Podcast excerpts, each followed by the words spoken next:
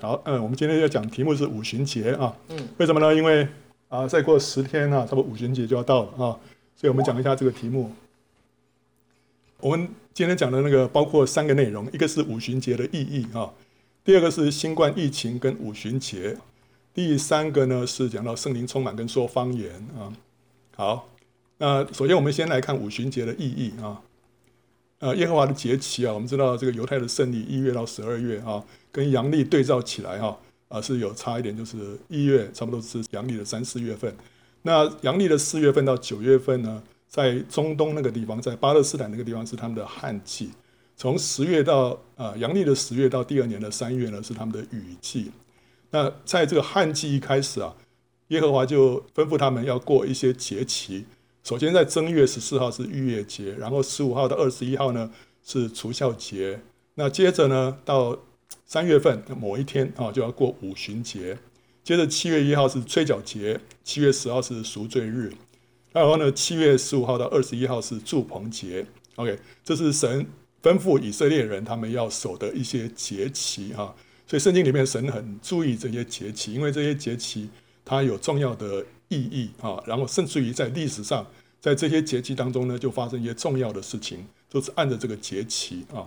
好，那这里面有三个节期呢，是需要去到耶耶路撒冷去守节的啊啊。刚开始是那个还耶路撒冷还没有，反正就是神指定了一个地方，他们要去守节啊。那出埃及记三十四章二十三节说：“你们一切男丁要一年三次朝见主耶和华以色列的神啊。”好，这三次啊，就是逾越节。啊，除酵节这是一第一次，然后第二次是五旬节，第三次是这个祝棚节啊。好，在立位记这边有提到关于五旬节这个由来哈，他是先这样讲，他说要将火祭献给耶和华七日，第七日是盛会，什么劳碌的工都不可做。好，这个七日是讲到除酵节，就正月十五号到二十一号的这个节期。那耶和华对摩西说：“你晓諭以色列人说，你们到了我赐给你们的地。”收割庄稼的时候，要将出熟的庄稼一捆带给祭司啊。这个庄稼是什么庄稼呢？就大麦，因为大麦是迦南地里面最先成熟的庄稼啊。好，所以那时候在除酵节的时候呢，他们要把这一捆出熟的大麦带到神的面前啊。他要把这一捆在耶和华面前摇一摇，使你们得蒙悦纳。祭司要在安息日的次日把这捆摇一摇啊。啊，他们摇一摇啊，这个叫摇祭啊，摇祭。当然，这个手上拿这个出来肉了，不是不是那个大麦哈。但是我们就想摇祭是怎么怎么回事啊？摇一摇，就是说啊，献祭者就捧着祭物，由那个祭司呢，左边那个是祭司了啊，祭司就抓这个献祭人的这个手啊，就前后摇动啊，前后摇动，先把它啊向这个祭司这边摇，然后再再向那个献祭人那边摇过去，这样摇来摇去啊。这是象征什么呢？象征人把这个祭物呢献给神之后，神再把祭物赏给祭司享用。所以这个摇祭所献的东西呢，到最后不是说放在祭坛上面烧掉的，就是说我做一个象征的意义哈，我就是奉献出去了，然后神说哦，再再交给你哈，让你来享用。所以这个是摇祭是这样的意思，举祭也是一样啊，举祭就举起来再放下来，举起来再放下来，就是举上去呢是献给神，那放下来呢就是神在在赐给你啊，这样子。好，OK，那现在是说，他说要在这个呃安息日的次日啊，把这一捆摇一摇，OK，所以他们这个是在除酵节的过程当中，除酵节是是逾越节之后啊，所以十四号是逾越节，十五号开始是除酵节，除酵节当中呢会有一个安息日，好碰到刚好碰到安息日，那比方以这个图来讲，它是十十六号，好，这个是主耶稣那时候呃钉十字架的那一年。就是这样子，那是十四号是在礼拜四，十六号是安息日，然后呢，十七号就是献出手的大麦啊。主耶稣就是在献出手大麦的那一天复活的，所以献出手大麦有一个很重要属灵含义，就是预表基督的复活啊。好，然后呢，从安息日的次日啊，献禾捆为摇祭的那一天算起，就十七号了啊。从今天算起，要过了七，要满了七个安息日啊。到第七个安息日的次日呢，共计五十天，又要将新素祭献给耶和华啊。好，这个新的素祭是什么？就是小麦。所以到了这个三月七号，这个是五旬节了，是一个礼拜天。他们就要把这个出熟的小麦献给耶和华。那五旬节呢，又称为七七节或收割节，因为那时候已经完成了大麦的收割。那也有人把这五旬节称为出熟节，不过这会跟前面那个献出熟大麦会混淆。前面那个是献大麦啊，后面这个是献小麦。前面是大麦的初熟，现在是小麦的初熟啊。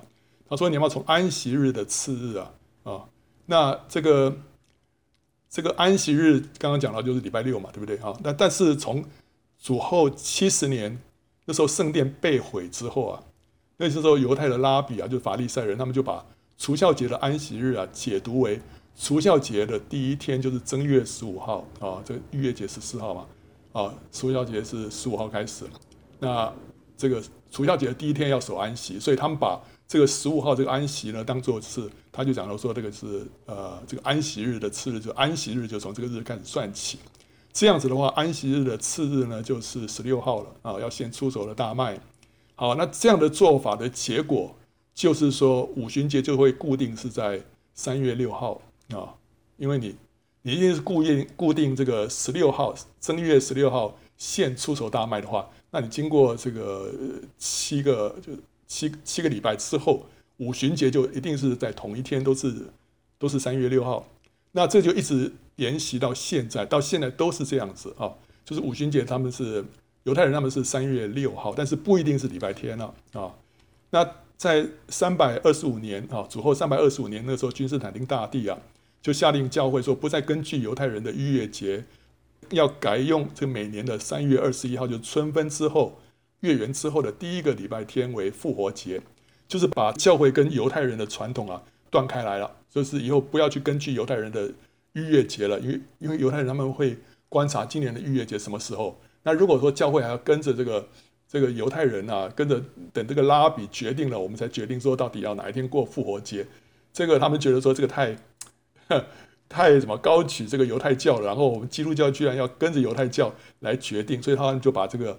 基督教里面的犹太传统呢，给它断开来，以后就是看看春分就好了。然后月圆之后的第一个礼拜天呢，就是复活节，然后再过四十九天呢，就是基督教的五旬节。结果呢，是变成它的日期就不一定是哪一天了，但一定是在一个礼拜天了哦。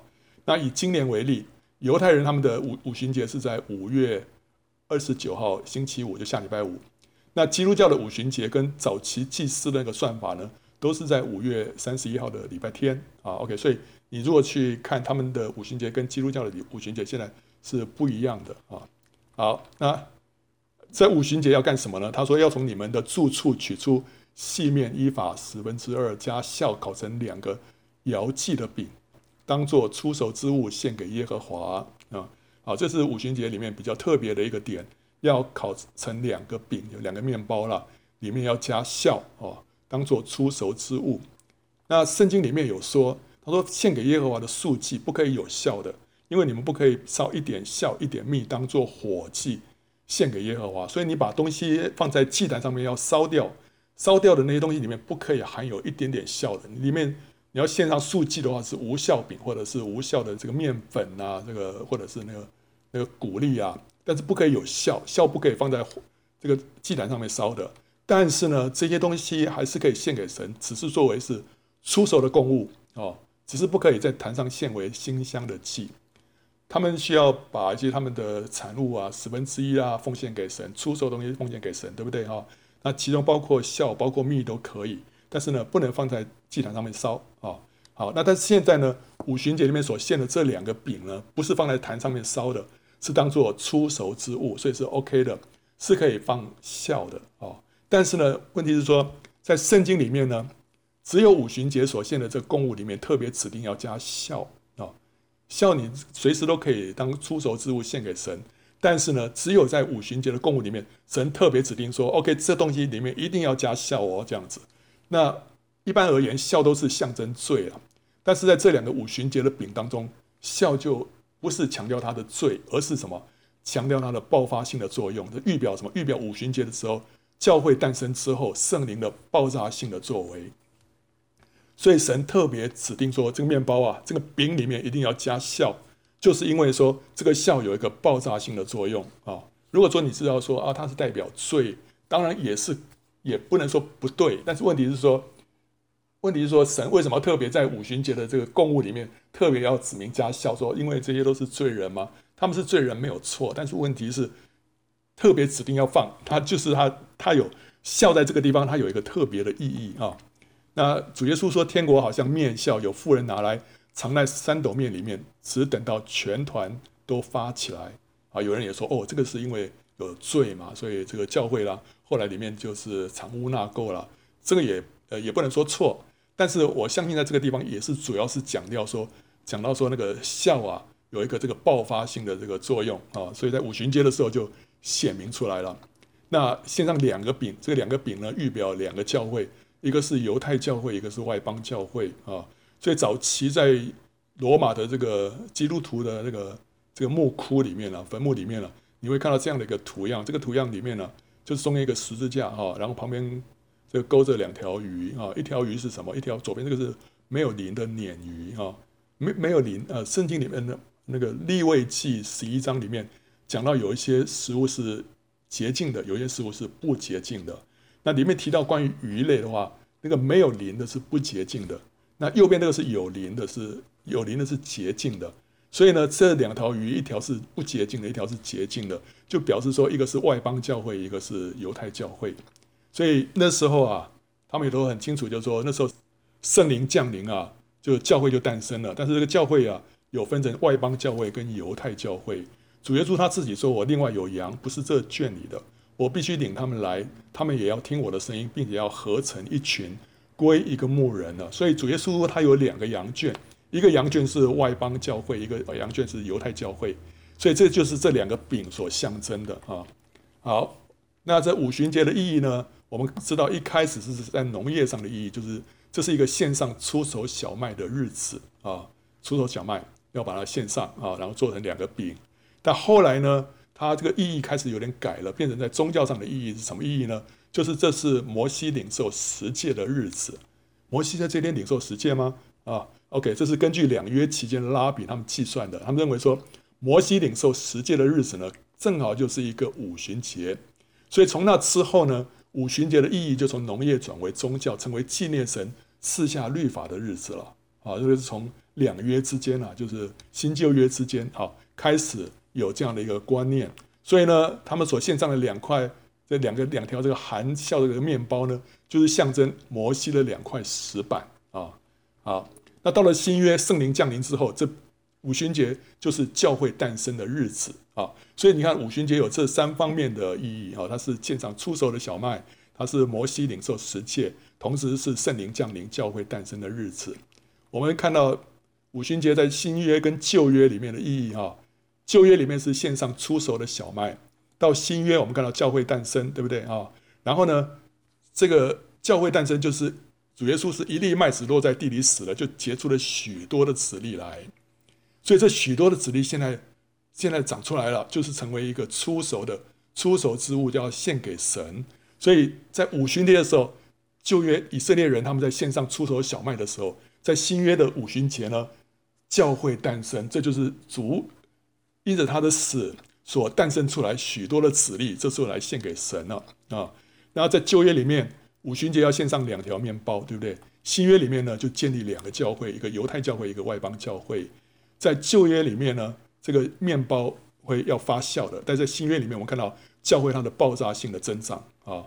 那在宗教上面来讲呢，是五旬节是摩西领受十诫。在新约里面，我们看到是圣灵降临，这两个有什么共通点？啊，摩西领受十诫呢，是律法写在石板上面。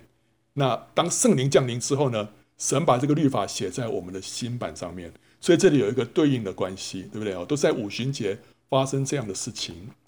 好，那我们接下来看，现在新冠疫情跟五旬节，就是说我们现在是离五旬节差不多还有十天。哈，那这时候也有这个疫情，对不对？哈，那。这当中它有一些关联性啊。我们之前有讲到说，逾越节的时候，以色列人必须躲在屋子里面，要吃羔羊的肉，还有无酵饼跟苦菜啊。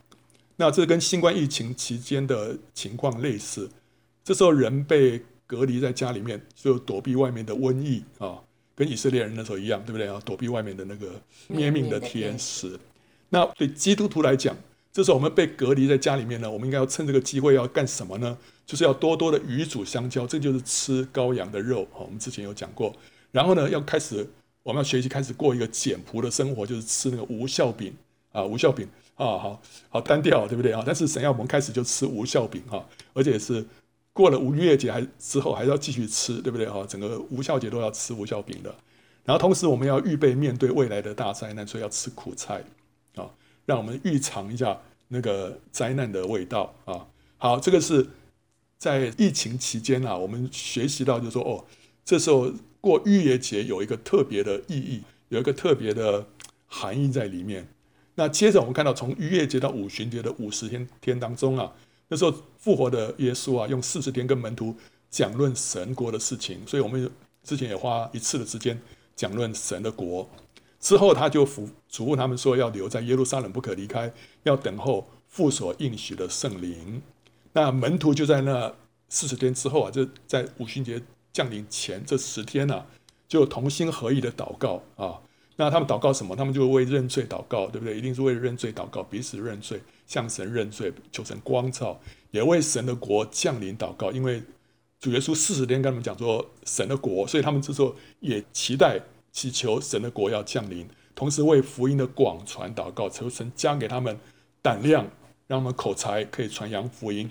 他们因为这些事情祷告。等到这十天过去啊，五旬节圣灵浇灌下来，这群本来待在内室里面的门徒啊，就被圣灵充满，然后就带着能力呢出去传扬福音，对不对？好，那现在呢，对照现在，现在是五旬节快要来到了，对不对？哈。那各国也正开始逐步解除隔离，所以这是一个好像要走出去的时刻了啊。那我们这时候呢，基督徒要怎么样？我们不仅要吃这个逾越节的羔羊，里面满有圣灵。我们越多的跟主相交，我们里面的主的同在会越丰富，对不对？我们里面就满有圣灵。但是我们也需要怎么样？要领受那五旬节的能力，我们必须要披上从上头来的能力。让我们的服事能够彻底的改观，所以我们现在要从逾越节进到五旬节啊，就是我们里面要满有圣灵，外面呢也要披上能力啊。我们看到从初守节了，他们献上大麦的时候啊，开始啊，我们看到这个出手节献大麦啊，就预表基督是首先从死里面复活的那一位。然后吹角节的时候呢，有大批的庄稼收成。那就预表有大批的得胜者被提啊，所以主耶稣是第一个被提的，复活被提的。吹角节的时候呢，有大批的得胜者复活被提。那在这两者之间呢，有一个五旬节。这个五旬节是献上什么？献上出手的小麦。这预表什么？这是预表那十四万四千个出熟的果子。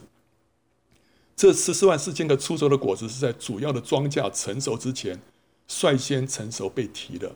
所以在吹角节之前有一个五旬节，这个要献上出熟的出熟之物，这出熟之物是出熟的小麦，那我们就可以这样理解，就是讲到那十四万四千个出熟的果子。这十四万四千个出熟的果子，从灵意义上来看，他是真以色列人，是来自各个不同的国家、种族、文化背景、阶层、宗派，包括男女老幼，人数也不限于十四万四千个人。这是从灵意义上来看啊，那他们都是。向着主，如同贞洁的童女，羔羊无论往哪里去，他们都跟随他，在他们的口中查不出谎言来，他们是没有瑕疵的。他们是在，他们就是启示录十二章里面被提的那个男孩子啊。那他被提之后呢，就大红龙就被摔下来了啊。摔摔下来之后呢，就开启了幕后三年半的大灾难。那经过了一年半之后啊，殉道的人数就满足了。到第七号吹响的时候呢，绝大多数的得胜者就复活被提啊，好，所以他们在第五号的时候，在第五号之前，他们就先被提了。那有人主张这十四万四千个出手的果子呢，就是基督诞生的时候呢，被大希律所杀的那些婴孩啊。因为因为我在讲十四万四千人的时候，后来有一些网友啊，就陆续的跟我说，哎，应该是那个那个大希律所杀的那些婴孩吧，啊的。然后呢，我说这是不可能的。为什么不可能？因为耶稣时代的耶路撒冷人口差不多只有五万人啊，只有五万个人。伯利恒是个小村，可能只有一两千个人。其中两岁以下的男婴不会超过一二十个人，所以绝对不可能找到十四万四千个男婴让你来杀，绝对不可能的。耶路撒冷全部的人口也不过五万个人，怎么可能在伯利恒找到十四万四千个男婴呢？啊，所以希律只要派一队卫士去就可以完成任务了。再加上这些男婴灵性毫未成熟，从来没有跟随过羔羊，这被杀也是被动的，不是为了信仰慷慨赴义，所以不能算是殉道者。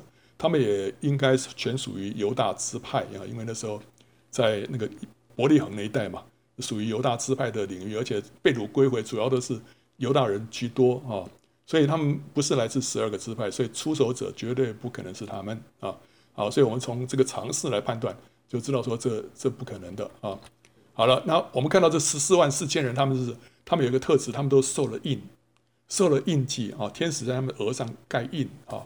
那我们知道，我们得救之后，其实我们都领受了圣灵为印记跟词，在以弗所书第一章十三到十四节说，你们既听见真理的道，就是那叫你们得救的福音，也信了基督。既然信他，就受了所应许的圣灵为印记。哎，所以我们都有印记啊，对不对？我们这个印记盖在我们身上，意思就是说我是属神的，我是属基督的。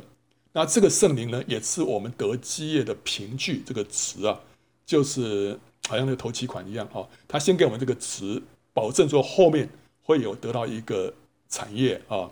他说只等到神之名啊被赎。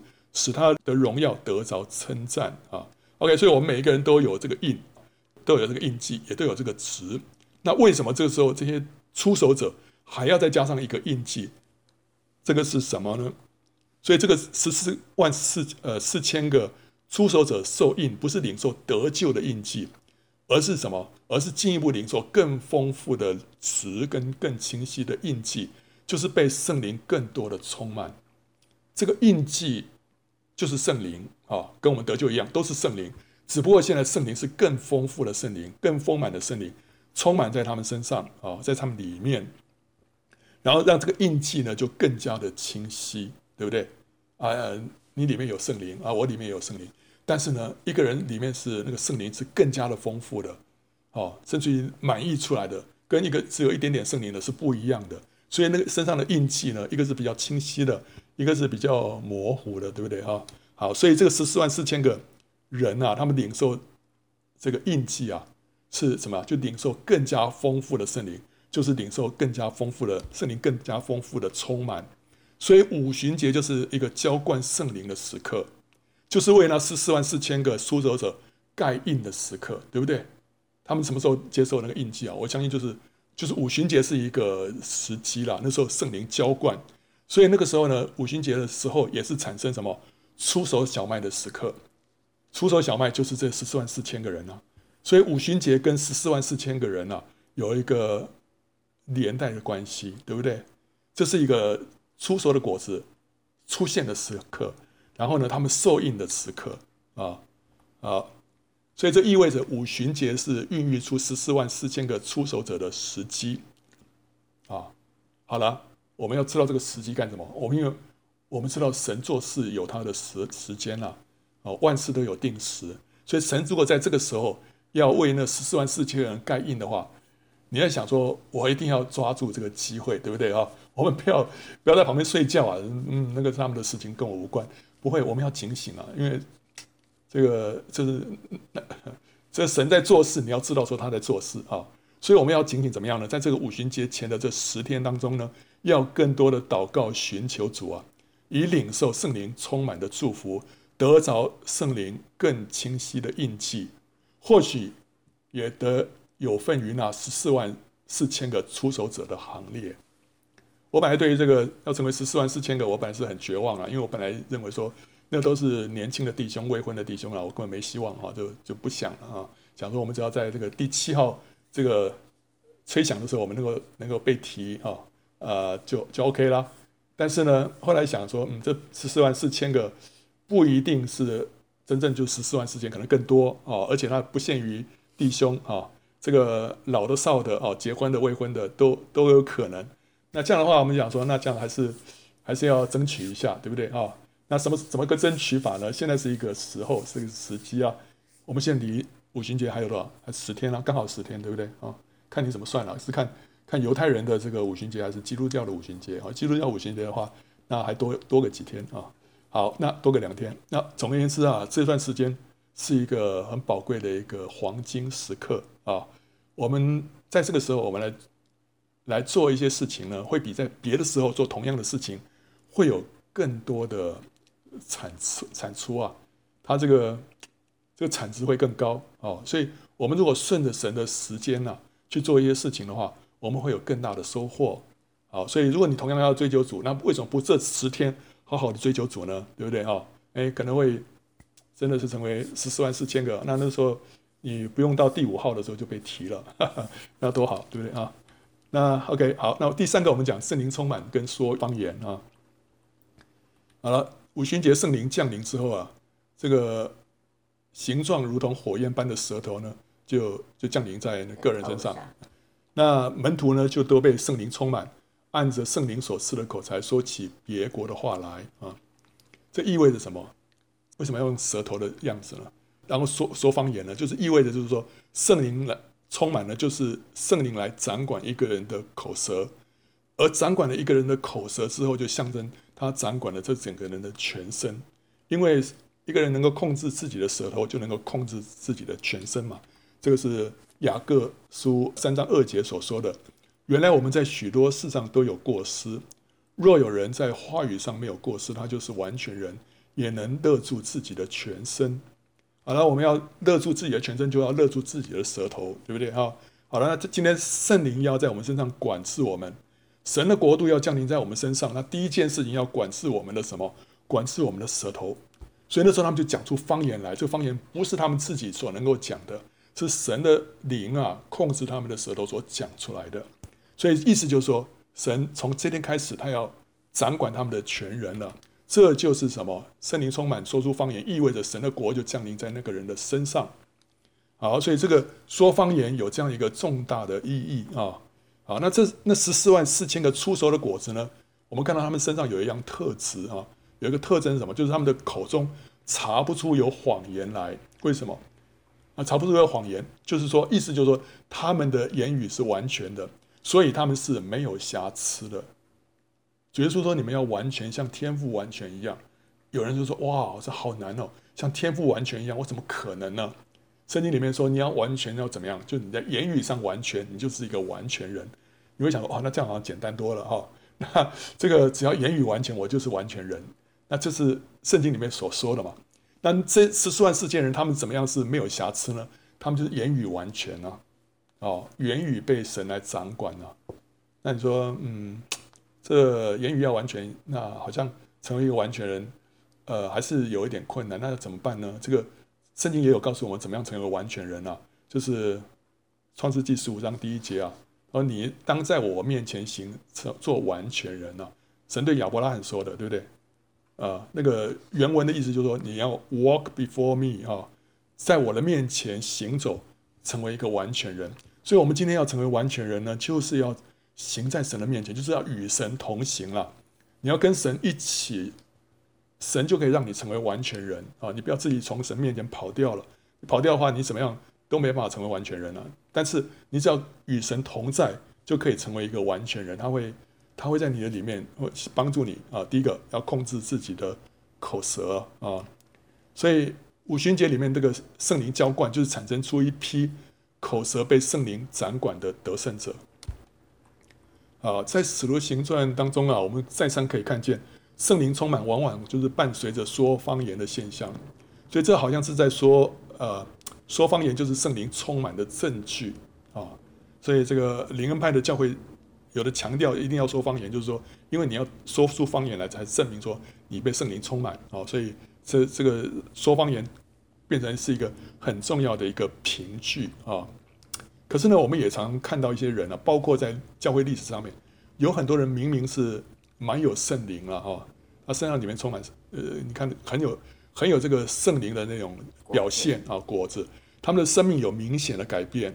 那跟主也有亲密的相交，他们服侍也大有果效，只是没有说出方言来。我们认识的朋友也有这样子的啊，真的是服侍很有果效，很有恩高，但是问题是他们就是没有说方言啊，其他什么都有了。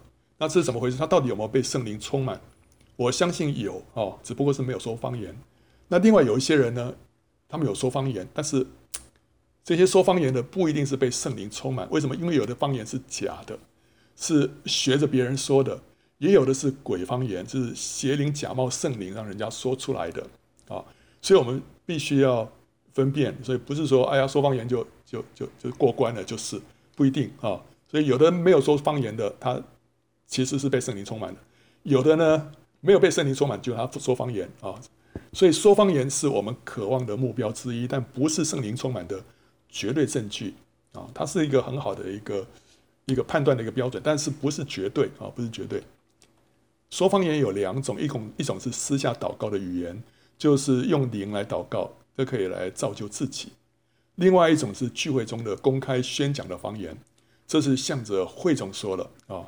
那说了之后就必须要有人翻译，所以这个是。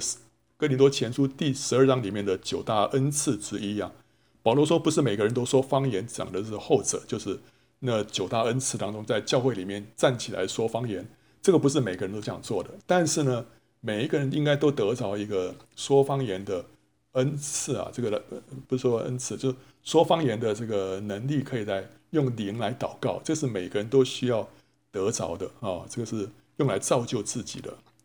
那方言可以是世界上的某一个语言，但多半不是啊。特别是当你用灵来祷告的时候呢，往往不是人间的语言，甚至于连你自己也听不懂啊。只是你这边就这样讲起来了啊。那这个呃不是人间的语言啊。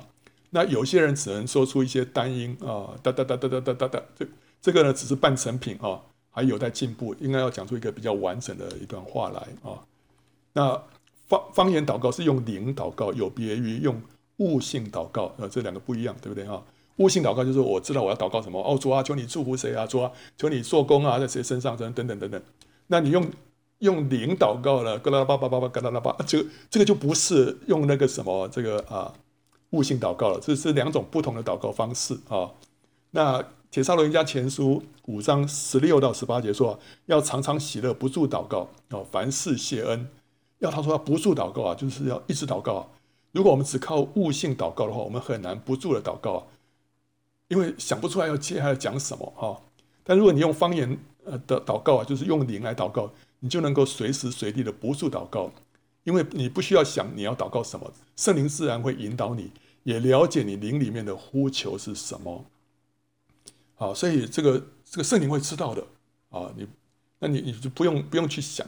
那个秋英那时候生生我女儿的时候啊，那个时候我在外面就等着她生产嘛，然后她就送去送进那个那个产房哦，在那边生产，然后就后来他们给她给她剖腹啊哦，因为她那个胎位不正，所以要剖腹。剖腹之后，那那时候我坐在外面呢，本来就没事啊，就等就是了。突然神感动我，就是开始用方言祷告，噼里啪啦开始用方言祷告。那祷告之后，后来后来说明他出来了，才知道说。那时候我开始问方言祷告的时候是怎么样？那时候他他出血啊，大出血，所以那时候他们赶快要找找那个什么血浆啊，不是不是血浆，那个就是就对啊，就是血浆，要给他输血哦。然后那时候他输了很多的血哦，终于那个终于止住了。那所以那个时候就是，哎，你也不知道你的悟性，你会不了解说说嗯，这时候需要为什么什么祷告，然后说啊让这些人平安。但是说做完灵里面圣灵会感动你用方言祷告，圣灵也知道方言的意思，所以呢就是为这个事情祷告。就后来那次那个事情就这样子啊啊顺利的过去了。所以圣灵他会引导啊。那另外我们为人赶鬼的时候呢，如果只是用悟性祷告，容易疲累啊。哦，出去出去出去，奉主的名出去啊，然后什么？然后但祷告久，你总是会会疲累啊。那如果你交错使用悟性跟方言祷告，就能够持久。你用悟性祷告一阵子之后，你就换方言祷告。方言祷告的时候，其实你你的这个悟性在休息啊，那那时候你比较容易持续。对，而且你方言祷告的时候，你自己也在那边加油啊，所以你比较容易持续下去。方言祷告也比较容易使那个附在人身上那个鬼啊彰显出来啊。你一方言祷告，咕噜咕噜叭叭，他 他对方有没有开始这个开始就彰显了？对啊，彰显之后你就比较容易知道说把他赶出去，对不对啊？所以这个赶鬼的时候，你用方言祷告。也是比较有效的啊，方言祷告可以造就自己，所以保罗说他说方言啊，比众人还多啊。造就的原文的意思是是建造房屋啊，所以当一个人用方言祷告的时候，虽然他往往不知道自己在祷告什么，但是灵性就不知不觉的被建造起来了啊。所以你不要讲说啊，我也不知道我在祷告什么哦，但是你在祷告的时候，那个灵性就不知不觉的被建造起来。英文版常常把把这个造就翻成 edify 哈，edify 是编辑的意思，剪裁编辑，编辑什么东西呢？就是把我们的心态啊，跟个性里面这些棱棱角角啊，把它修剪，让我们回到对的心态，跟神一致啊。比如你那个心里头正正为一些事情不舒服或怎么样，你就开始用方言祷告，就祷告祷告，哎，开始就喜乐起来了。那本来祷告祷告，哎，本来里面一个骄傲一个刚硬就软下来了。好，所以他他会调整我们里面的心态，跟神一致，所以我们这个人就被被剪裁了啊，被被造就了这样子。那舌头呢是全身的舵啊，这个舵啊舵。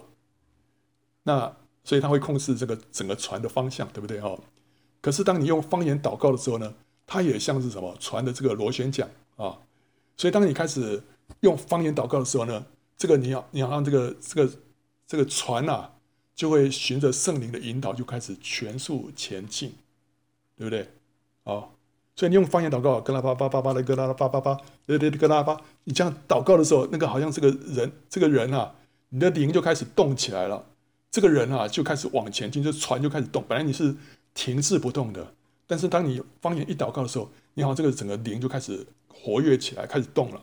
所以，呃，那是有人说什么，呃，口开心就开。哦，那时候我，我那那时候年轻的时候去到那个祷告山啊，他们要要劝我们这些。这些什么这个福音派的这个这个习惯福音派那种聚会的样式的，都都很安静的。他说：“你们要开始啊，要开始开口赞美赞美哈，要起来赞美。那怎么样？就是说你的口嘴巴要开啊，嘴巴一开心就开了啊，那圣灵就容易浇灌下来了啊。所以那时候说口开心就开。可是你这个用方言祷告也是一样，当我们一开始用方言祷告的时候，他就会哎，你的灵开始活跃，他就让整个船啊全速前进啊。所以保罗说我们要什么？靠着圣灵。”随时多方祷告祈求，并要在此警醒不倦，为众圣徒祈求啊。其中多方祷告 （all prayer） 必然包括用方言祷告啊。所以，我们这个为什么讲那么多啊？因为有有也有网友说，能不能讲一下关于说方言的事情？所以，这个五旬节要到了，也就解释一下说方言啊。那追求圣灵充满之前呢，我们必须要先断绝过去跟偶像秘术。通灵算命的一切瓜葛，向主承认自己无知的时候所犯的罪，求主保血洁净，免得被邪灵欺骗迷惑，分不清楚圣灵的声音跟邪灵的声音啊。OK，所以那个如果你这里面没有先洁净的话，你在追求圣灵充满，呃，有时候会会被混淆的，搞不清楚那个是邪灵还是圣灵啊。所以这要先对付清楚，然后呢，不要随意让来路不明的人按手，更不能让那些灵里面不洁的人按手。例如说，一个人是里面有鬼啊，被鬼附了，你不要被他按手啊；或者那个人是犯淫乱的，一直在沉浸在这个罪里面，你也不要被他按手啊。因为这个有淫乱的邪灵啊，有这个被鬼附的这个邪灵，借着按手呢，会会会会转移的，对。所以以免自己也沾染不洁的灵啊。我们也知道有一些人那个被那个有那个传道人啊背后犯淫乱啊，结果后来他。为人按手啊，就有那些被他按手过的，有时候都会出现同样的问题啊，所以这个按手要要小心啊。那所以我们有时候参加一些特会，也不要随便参加，因为你不知道是讲员的背景怎么样啊。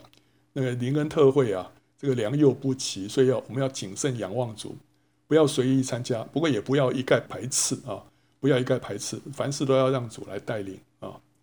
那与其勤跑特会去充电，或者一再被讲员来。impart 的这个恩膏啊，传递恩膏啊，你不如在生活当中认真的顺从主，凡事讨主喜悦，这是一条更安全的道路，而且呢，更扎实稳妥的一条追求的路啊。我们也看到有一些啊，特别是姊妹啊，这个一再跑特会，哇，你任何特会的的这个这个场景里面都会碰到有一些人，就是这个常客啊，但是呢。虽然他们常常参加特会，但是我感觉生命的改变好像并不是很明显啊。我相信是有了，但是好像不是很明显。所以我们不是依靠特会，呃，在那边过我们这个属灵的生活，这不是一个常态，对不对？我们平常还是要按着我们的应该有的这个操练啊，这个一些对付来过我们的生活，在这当中啊，这个才是比较稳妥的。有些灵恩讲员啊，会教人说方言啊，哇，这这那这个到底对还是不对啊？OK，这这应该这样说了，对于一些已经感受到圣灵浓厚同在的人而言呢、啊。这会帮助他突破那个障碍，说出方言，然后就引导他，OK，叭叭叭，你就开始哈利路亚，叭叭叭叭叭叭，你就这样嘴巴这样开始讲，然后他就跟着你这样讲，哎，突然就他就哎，这个就自己就讲出来了啊、哦，就是你要带他走几步，他就他自己就就上路了啊、哦，这是先决条件，就是说他里面已经有很丰富的圣灵了，只不过需要你带他走几步啊、哦，但但是对于有一些感受不强的人，里面本来就空的。你这样诱导他就毫无益处，他就顶多他就跟着你学，就是即使说出方言来也是假的。那这样说出假方言就很不好啊。那我们是因着被圣灵充满才说出方言，而不是说因为我们说出方言使我们被圣灵充满啊。你不能把这两个划等号。我说我只要让他说出方言，他就是被圣灵充满，不一定啊。所以我们所以教人说方言不会使人被圣灵充满。只会使那已经被圣灵充满的人呢，说出方言来啊，是这样。好了，所以追求圣灵充满最稳妥的途径是什么？还是舍己顺服主，走十字架的道路。你越多的经历十字架，你就会越多的经历到丰富的圣灵啊。这圣灵是真的，是是是实实在在的啊。所以主耶稣说：“有了我的命令又遵守的，这人就是爱我的。”爱我的必蒙我父爱他，我也要爱他，并且要向他显现。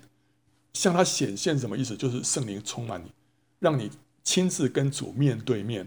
那这个怎么样能够这样子呢？就是要有了主的命令又遵守。所以这就是一条十字架道路，对不对？你你顺服主，你舍己放下自己的意见，放下自己的喜好，选择主的旨意，这就是十字十字架道路。这样的人，神会向他显现的。